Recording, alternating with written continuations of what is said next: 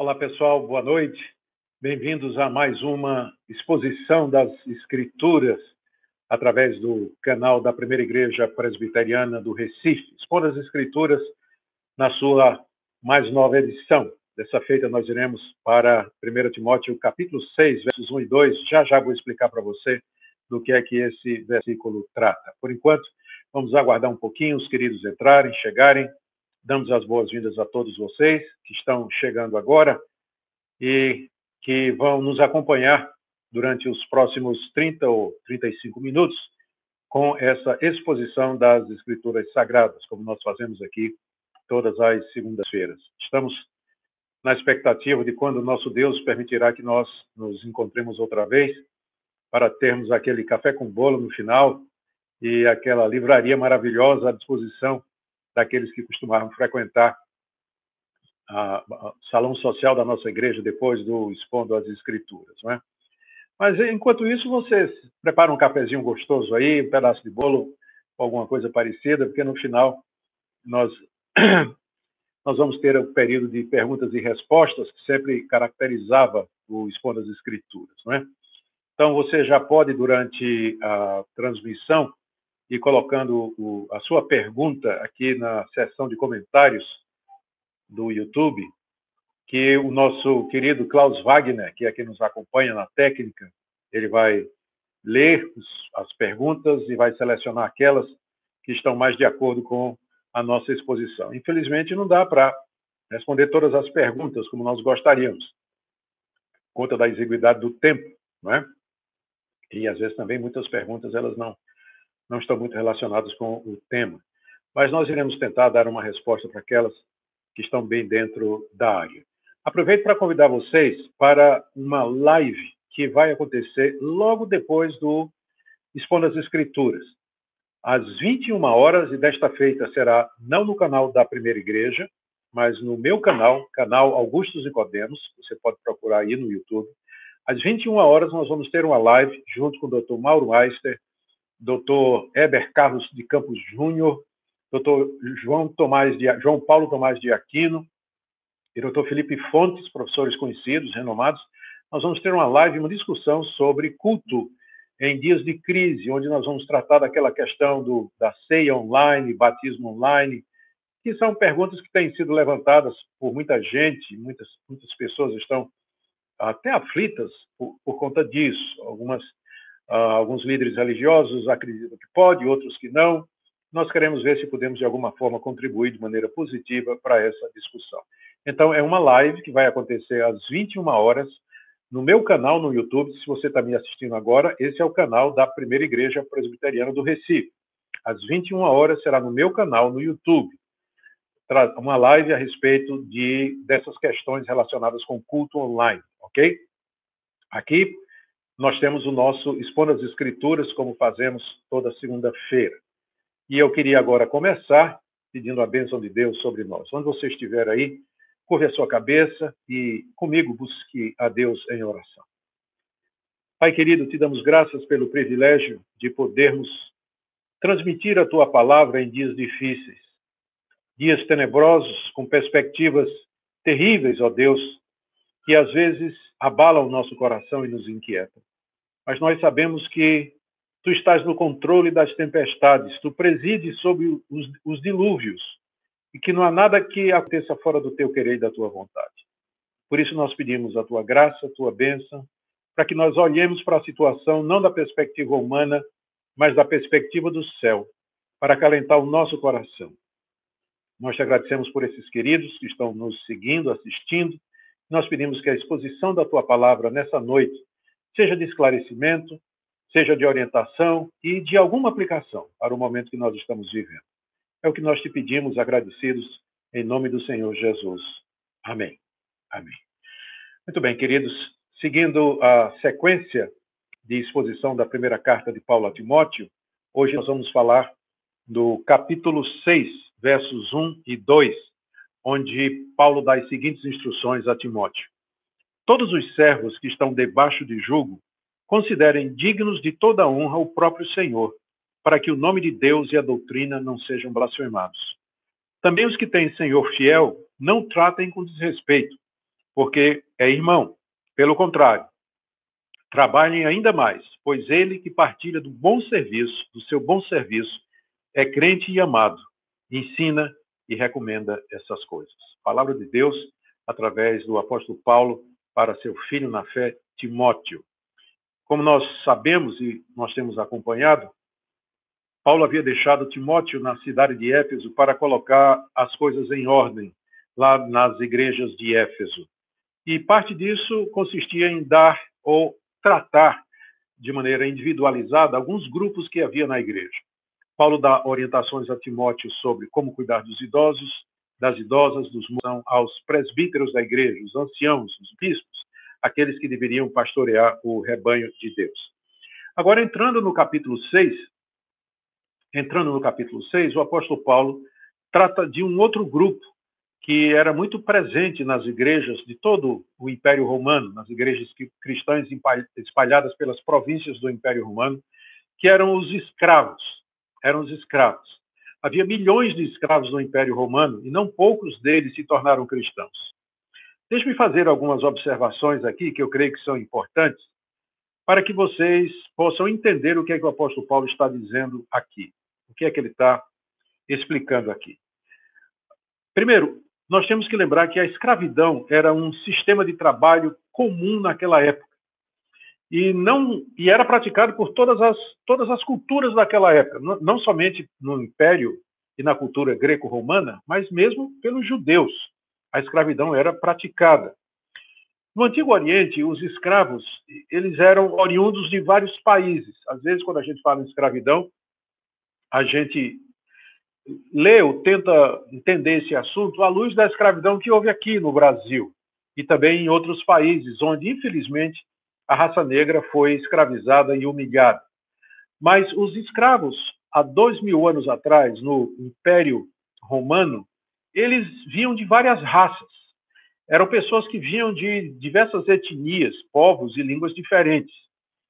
E a maioria deles eram cativos de guerra, foram aprisionados durante a guerra em que seu país perdeu e foram escravizados, ou então gente que havia sido sequestrada por feitores ou por bandidos e vendidas como escravo, era muito comum tráfico de escravos naquela época.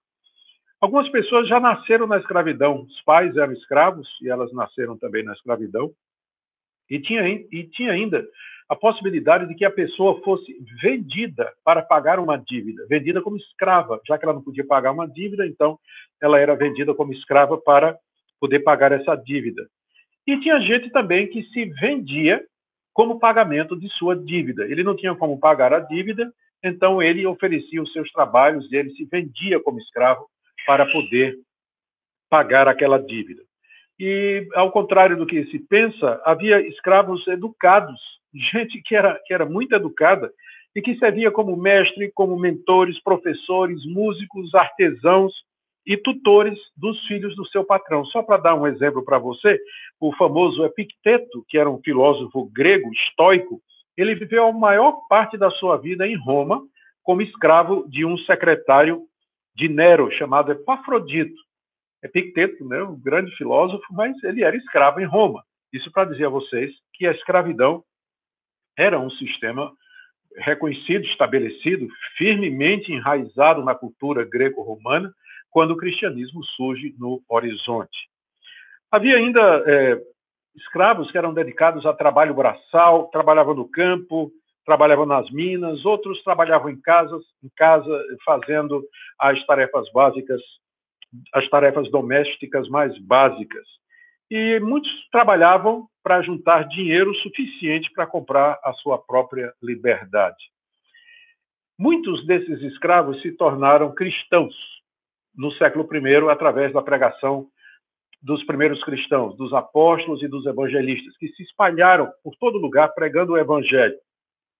Tanto é que a gente encontra nas diversas cartas do Novo Testamento orientações e recomendações a Cristo. Alguns exemplos. Na carta aos Efésios, capítulo 6, verso 5, o apóstolo Paulo se dirige aos escravos e pede que eles se sujeitem e que sirvam como se estivessem servindo ao próprio Jesus Cristo. Colossenses capítulo 3, verso 22, o apóstolo Paulo faz a mesma orientação. Aqui na carta de Timóteo a Timóteo, nós vamos ver também trata da mesma questão. E na carta que Paulo escreveu a Tito, no capítulo 2, verso 9 a 10, ele também dá orientações para os cristãos que eram escravos sobre como eles deveriam se comportar. E não somente para os que eram escravos, mas para aqueles cristãos que eram donos de escravos. Também há orientações para eles.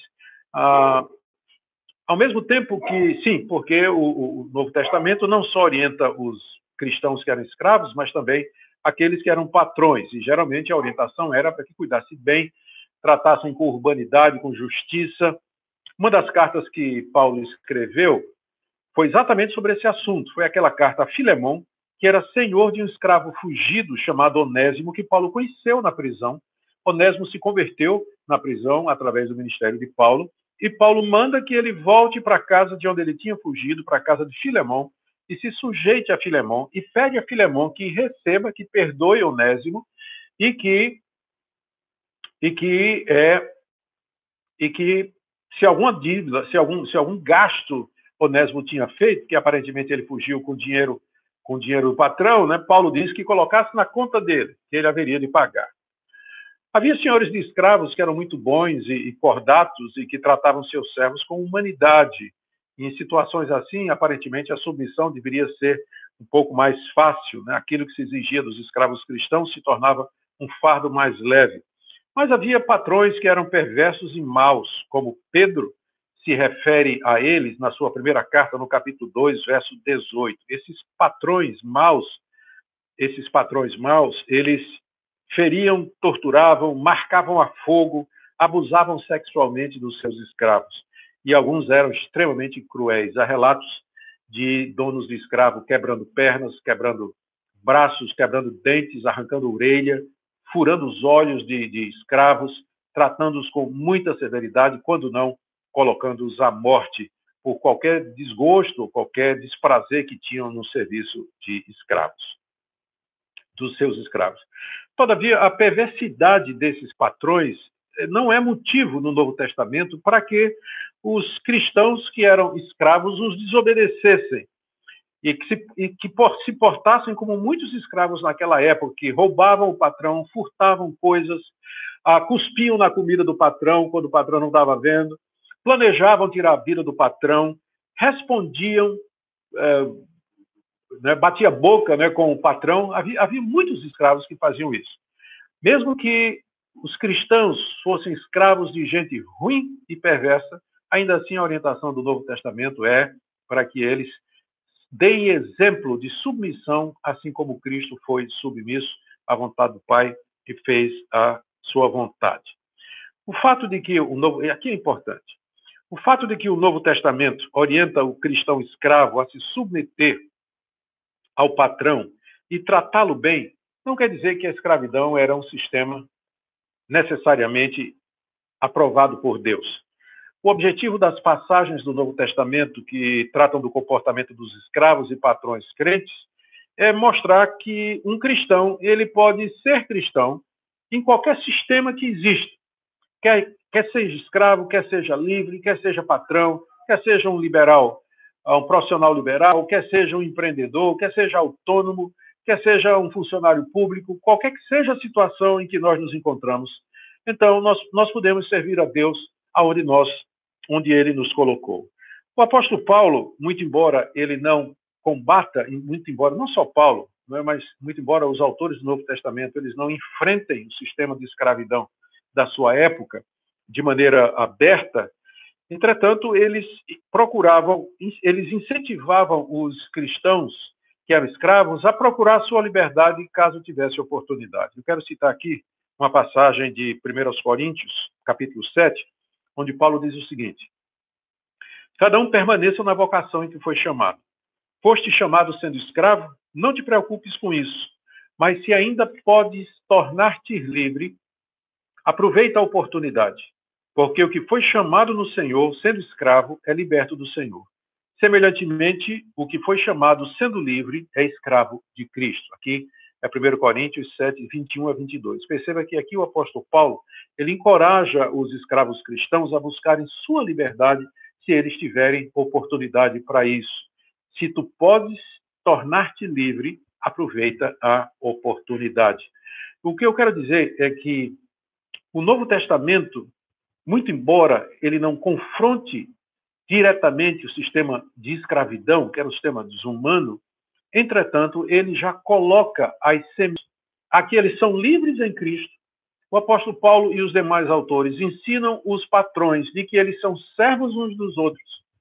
Ensinam que a pior escravidão é a escravidão espiritual ao pecado e, aqui, e que a maior liberdade é aquela encontrada em Cristo, de maneira que pessoas que são livres, na verdade, são escravos se não forem de Jesus Cristo. Então, uh, o tratamento de que todos os homens são iguais diante de Deus, isso aí, a, a, o Novo Testamento é muito claro. Todos pecaram e carecem da glória de Deus, e todos são justificados da mesma forma que é mediante Jesus Cristo. Com isso, o Novo Testamento constituições e regimes que levariam à abolição da escravidão pela misericórdia de Deus.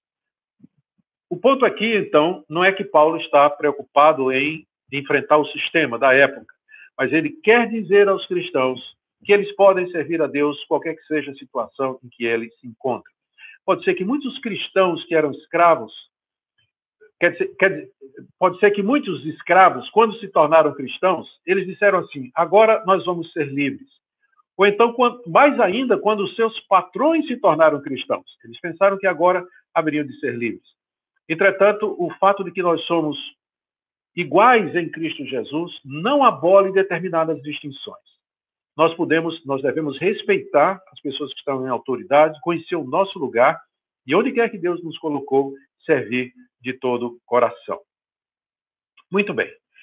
Vamos então ver aqui nessa passagem três orientações. Primeiro, a orientação que Paulo dá aos escravos cujos patrões eram descrentes, está aí no verso 1. Depois, as orientações que Paulo dá aos escravos cujos patrões eram crentes, está no verso 2. E, finalmente, uma orientação a Timóteo no final do verso 2. Vamos um a um, então, tirando, eh, aproveitando com tranquilidade aqui o nosso tempo, ok? Enquanto isso, você pode estar comentando, colocando aí ao lado de na seção de comentários aí, você pode ir colocando sua pergunta. O nosso querido Klaus Wagner está seguindo aí ele vai selecionar algumas perguntas para nós tentarmos responder ao final delas, tá certo? Enquanto isso, eu vou pedir aqui a, a Ana, querida, minha filha, por favor, você pode trazer o número da livraria. Lá no final, vou fazer divulgação da nossa livraria e a Aninha está indo buscar aqui o número que eu tinha esquecido. Ela é minha secretária assistente. Muito bem. Vamos lá para a primeira orientação de Paulo, que é para os escravos de patrões descrentes. Veja como ele diz aqui no verso 1. Todos os servos, só para quem chegou depois, é 1 Timóteo capítulo 6, verso 1. Todos os servos que estão debaixo de jugo considerem dignos, difícil, onde o apóstolo Paulo diz que todos os servos, está falando para os cristãos, aqueles que são servos, que estão debaixo a, da, da escravidão que considerem como dignos de honra o seu patrão, com o objetivo de trazer a glória de Deus. A palavra servo que aparece aqui na tradução Almeida e atualizada, e eu creio que na maioria das traduções, é a palavra grega doulos, que significa literalmente alguém que é escravo, alguém que é escravo. Paulo acrescenta aqui, escravo que está debaixo de jugo.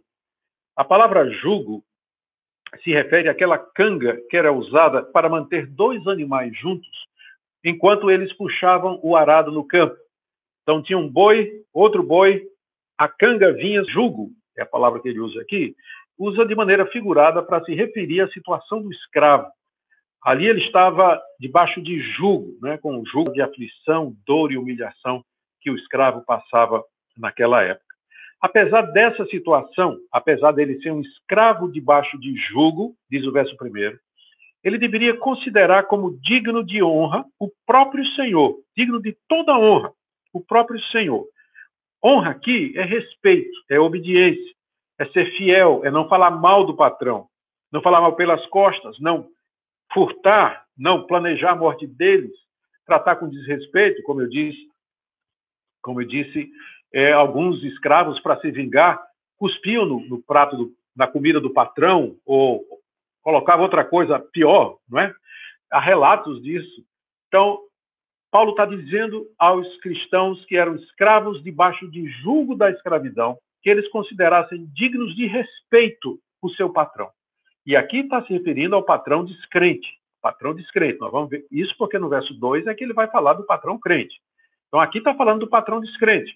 O cristão que era escravo devia considerar como digno de todo respeito o seu próprio patrão, seu próprio senhor. Note que ele fala aqui próprio senhor, ou seja, não é um estranho, mas aquele que é o seu mestre, aquele que é o seu dono.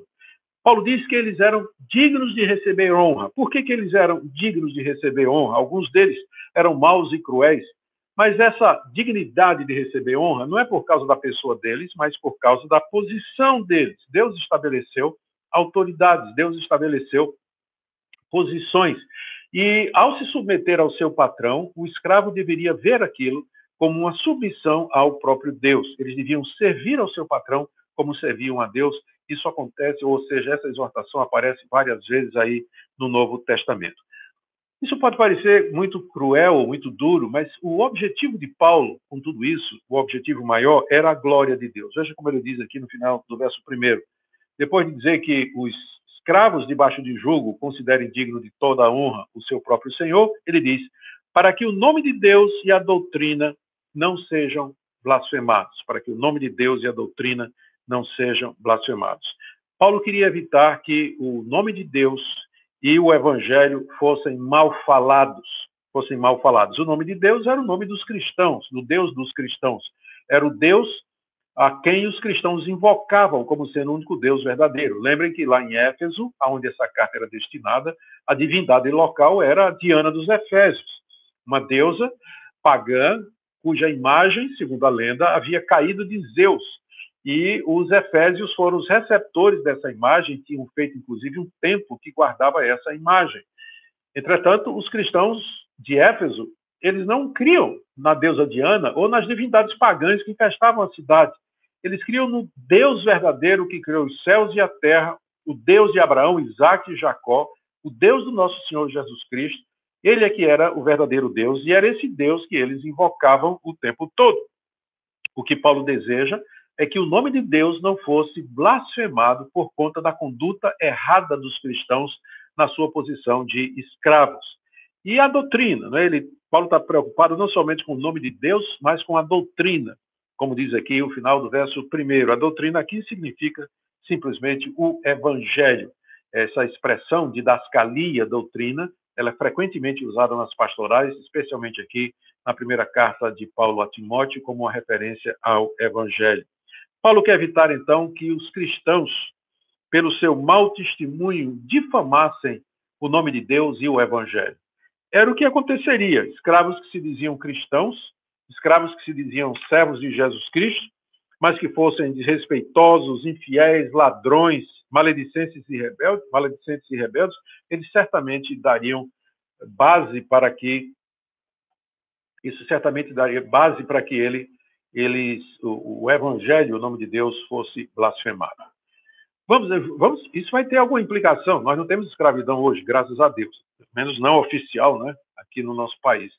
Mas uh, nós vamos trazer algumas aplicações para as relações de empregado e patrão daqui a pouco. Segunda orientação que Paulo está dando aqui é para os escravos cujos patrões são crentes. São crentes. Eu vou ler aqui no verso 2, para quem está chegando agora e acompanhando, 1 Timóteo capítulo 6, verso 2.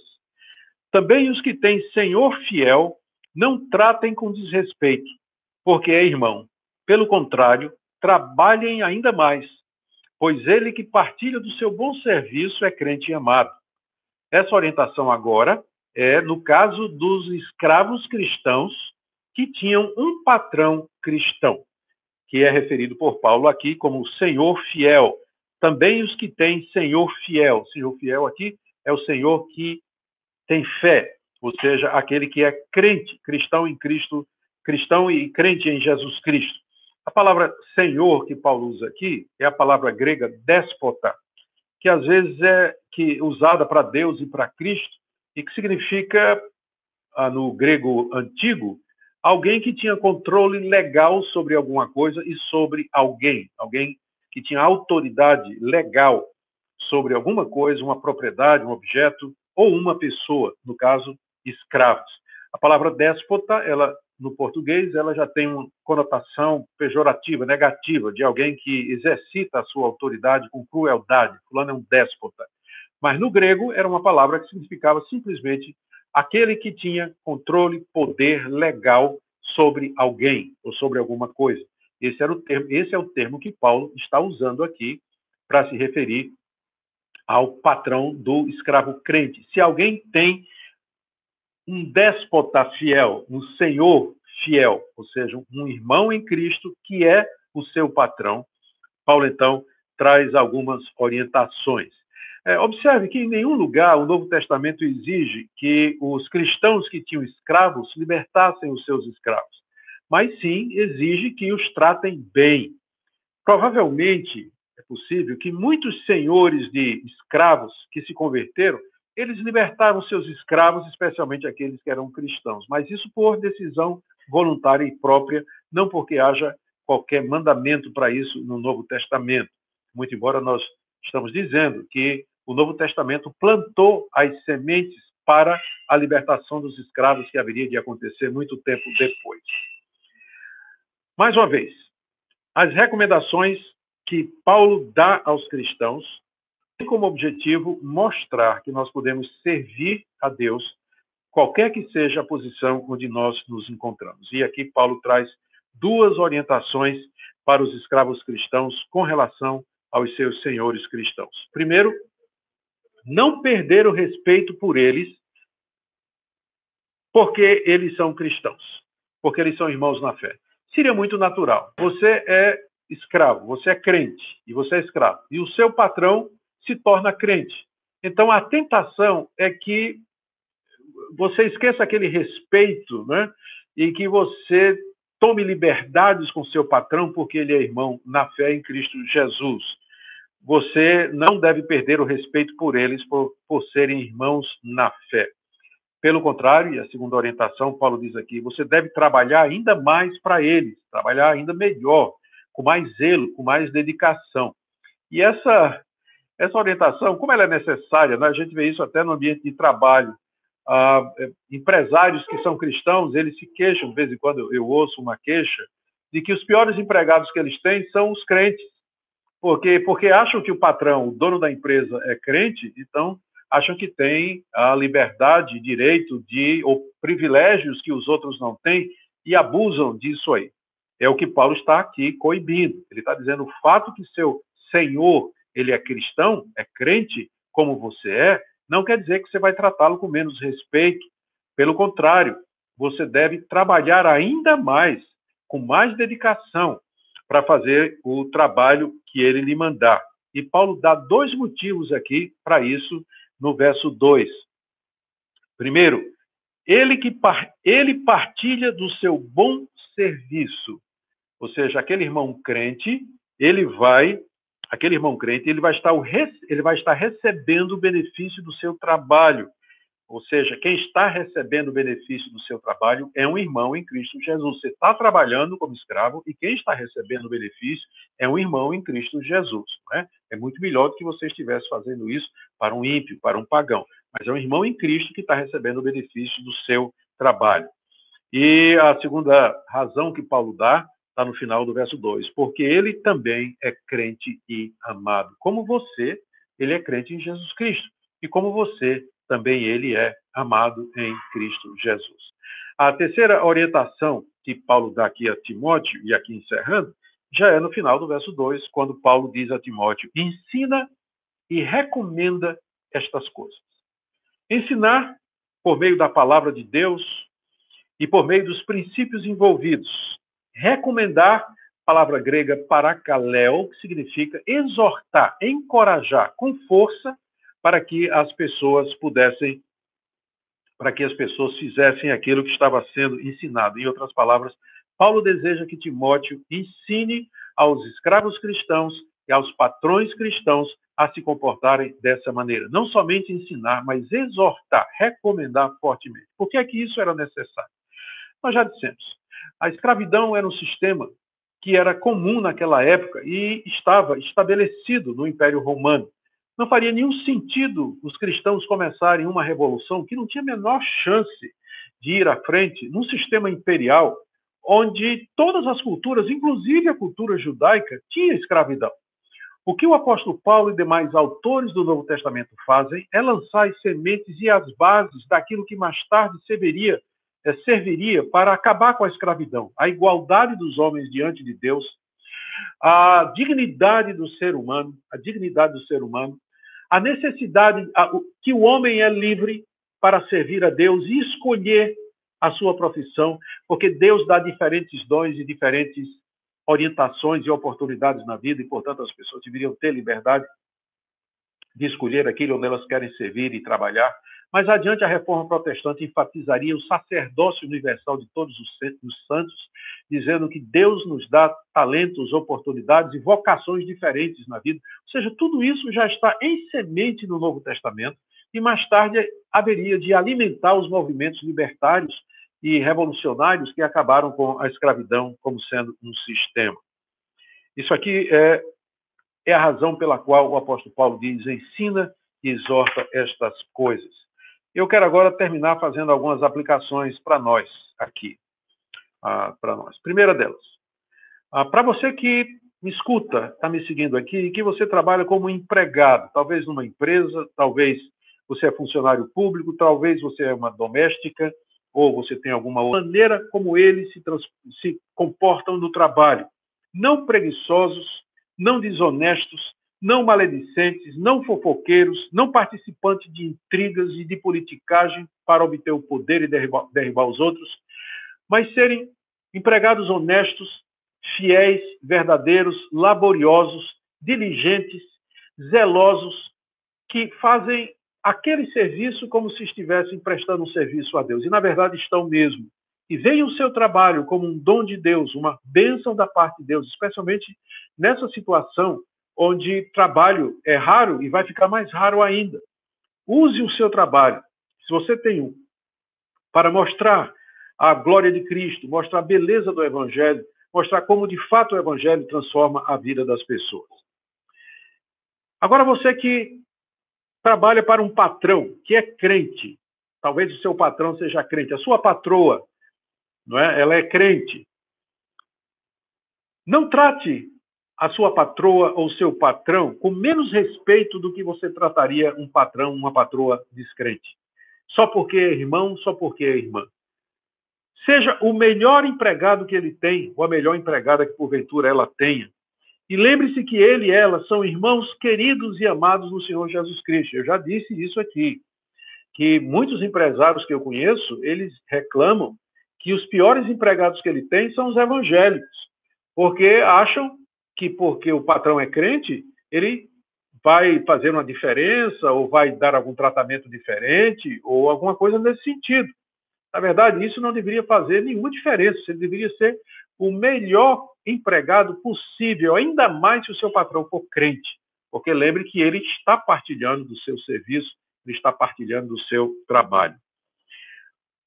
Se você tem empregados, você tem empregada, seja o melhor patrão e a melhor patroa do mundo. Seja razoável, seja educado no falar, seja franco, seja sincero e trate com generosidade os seus empregados que são pobres e que são carentes.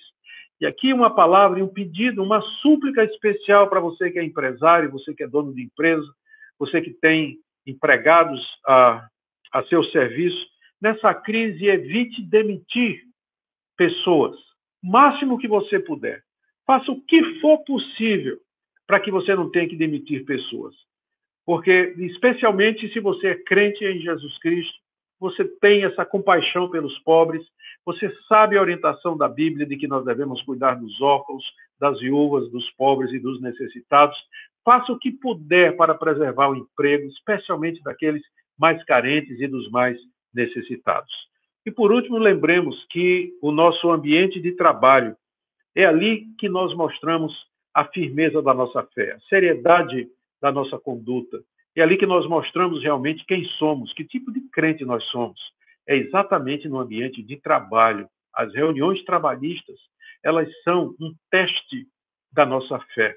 Lembra que uma das coisas que Deus disse quando Adão caiu foi que com suor tu comerás o teu pão, com suor tu comerás o teu pão. Exatamente isso aí. O ambiente de trabalho é alguma coisa onde a gente sua, não somente pela intensidade do trabalho, mas pela tensão que existe no ambiente de trabalho. E é ali que o crente tem que mostrar quem de fato ele é. Eu queria orar por vocês, queria orar especialmente por aquelas pessoas que são empregadas e que estão aí na perspectiva de perder o emprego, ter redução salarial. Ora por você também, talvez até já perdeu o emprego, então por você que trabalhava como diarista, que tirava o seu pão do seu negócio dia a dia e agora não pode mais trabalhar. Eu queria orar com você nesse instante. Oh, Pai querido, nós queremos colocar nas tuas mãos estes queridos irmãos e irmãs que estão passando por esse momento de dificuldade, passando, oh Deus, por, pelo vale da sombra da morte. Nós oramos pelo nosso Brasil, que a economia não tenha que ser afetada de maneira tão drástica e radical que nós cheguemos a milhões e milhões de desempregados, como estão dizendo, porque tu és maior do que as más notícias, tu és mais poderoso do que qualquer tipo de abalo econômico. Cuida do teu povo, o Senhor prometeu que não faltaria o pão de cada dia, que não falte o pão, Senhor, na mesa dos teus filhos e filhas. Oro pelos empresários que lutam para manter a sua empresa, que têm que tomar decisões difíceis Ajuda-os, ó Deus, dá-lhes condições de preservar o emprego daquelas pessoas, especialmente aquelas que são mais humildes, pobres, necessitadas e que carecem desesperadamente dessa posição que elas têm. Tem misericórdia do nosso país, abençoa o presidente, os governadores de estado, ministros de estado, prefeitos de capitais e de cidades. Abençoa, Senhor, todas as autoridades constituídas para que busquem o bem do povo e não os seus interesses políticos e os seus interesses financeiros. Em nome de Jesus nós oramos. Amém. Amém. Muito obrigado. Vou pedir aqui para a Aninha dar uma olhadinha aqui na, no WhatsApp para ver que perguntas chegaram. Nós vamos ter aqui alguma oportunidade para responder algumas perguntas que vocês fizeram durante a transmissão. Enquanto a Ana está selecionando as perguntas ali, eu já quero lembrar para vocês que a nossa livraria, a livraria da Primeira Igreja Presbiteriana do Recife, ela continua funcionando através do WhatsApp. Anote aí: 9349 3057. 9349 3057. O código é 81 porque é Recife. Por enquanto estamos atendendo somente o Grande Recife. Através desse número você pode obter o catálogo, acertar a forma de pagamento, dar o seu endereço e nós temos um grupo de irmãos motoboys que irão levar o livro aí diretamente na sua do Recife. Mas no meu canal do YouTube nós temos uma live com o Dr. Mauro Meister, Felipe Fontes, João Paulo Tomás de Aquino, Eber Júnior, sobre culto online, ceia online, batismo online, todas essas questões. Então, daqui a 20 minutinhos, você passa para o meu canal, meu canal do YouTube, onde nós teremos essa live e essas questões estarão sendo discutidas. Aninha, o que é que nós temos aqui? vai me passar aqui as perguntas. Isso. Tá bem. Beleza. Nossa, tem muita pergunta aqui. Ana me ajudou a selecionar. Veja só, a pergunta aqui da Bianca Abreu Souza. Reverendo, se estivermos em uma debaixo de uma autoridade tirana que esteja matando inocentes, podemos, como cristão, arquitetar um plano para matar essa autoridade? Não, não. Isso foi tentado por Dietrich Bonhoeffer, juntamente com outros cristãos, debaixo do regime nazista, para tentar matar Hitler.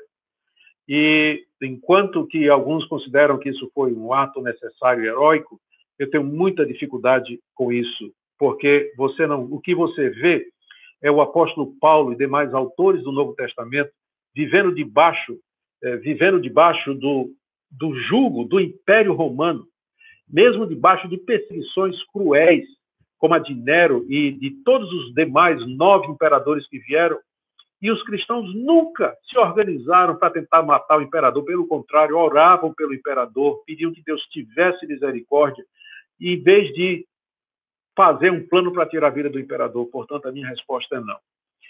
Essa pergunta aqui de Larissa Albuquerque. Se meu patrão estiver cometendo um crime, eu devo denunciar ou devo me calar? Você deve denunciar, porque senão você é cúmplice.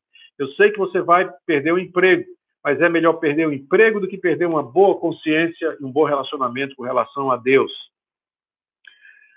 Ah, tem outro aqui. O que fazer quando um chefe humilha gravemente seus subordinados, expondo-os a situações vexatórias perante os demais colegas de trabalho? Você não é obrigado a suportar isso. Você não, não estamos no regime de escravidão mais. Você sempre pode pedir demissão e pode procurar outro, outro emprego. Eu sei que é difícil, mas Deus haverá de honrar você e deverá ajudar você. Bem, mais uma aqui. Se o patrão for desonesto, devo confrontá-lo exortando? Ou devo procurar outro emprego? Ou devo aceitar devido ao amor a Deus ou à minha necessidade financeira? Se o patrão é desonesto e você cala a boca, você participa do esquema, você se torna conivente. Se ele for, se ele for denunciado, se tiver um processo contra ele, você pode ser cúmplice, ou pode entrar como cúmplice também. O mais difícil de tudo, eu sei, é achar um emprego depois. E, mas Deus vai honrar os que são fiéis. É nesse ponto que a gente tem que escolher. Ou a gente obedece a Deus, ou a gente é para. Qual foi o papel da igreja cristã durante a Segunda Guerra? E qual a ação tomada pela igreja durante o Holocausto? Não houve unanimidade entre a cristandade daquela época. Havia movimentos dentro da cristandade que optaram por fazer um plano para matar Hitler, eu já me referi a isso. Outras igrejas apoiaram o movimento nazista, por incrível que pareça. E outras se mantiveram à distância, tentando fugir e da situação e ajudando, inclusive, os judeus perseguidos. O caso mais conhecido é da, é da holandesa Corrie ten Boom, que ficou conhecida pelo livro Refúgio Secreto, onde ela revelou o que ela fez durante a perseguição nazista contra os judeus para esconder centenas e centenas de judeus na sua casa. E, é, e, com ela, muitos outros cristãos fizeram a mesma coisa para proteger os judeus durante a severidade do sistema nazista. Infelizmente, a cristandade nem sempre toma uma atitude homogênea ou igual diante de guerras ou de conflitos mundiais. E a gente tem que procurar aquela posição que mais reflete o ensino bíblico. Uh, e eu, particularmente, não creio que o certo seria a igreja se envolver em complô ou qualquer movimento para matar o, um, um, um dirigente, por pior que ele seja. Muito bem. Eu creio que chegamos ao fim aqui. Tem várias outras perguntas, mas fica difícil responder todas elas. Eu quero agradecer aqui a sua audiência, você que esteve aqui conosco e, e nos assistiu. Na próxima segunda-feira nós estaremos de volta falando, continuando o texto de 1 Timóteo, capítulo 6, de 1 a 2. Vamos entrar pelo capítulo 3, onde Paulo está falando agora, mais uma vez, dos falsos profetas. Falsos profetas. Lembrando a você a live que nós teremos logo em seguida, daqui a 15 minutos, aí no, no canal, meu canal do YouTube. Você está no canal da Primeira Igreja, nós vamos no canal, meu canal do YouTube onde nós teremos uma live a respeito de SEI online, batismo online, enfim, toda essa polêmica que, de alguma forma, tem chamado a atenção no meio evangélico. Deus abençoe sua vida, fique em paz, haverá de nos dar a vitória e a libertação em breve. Um grande abraço e boa noite.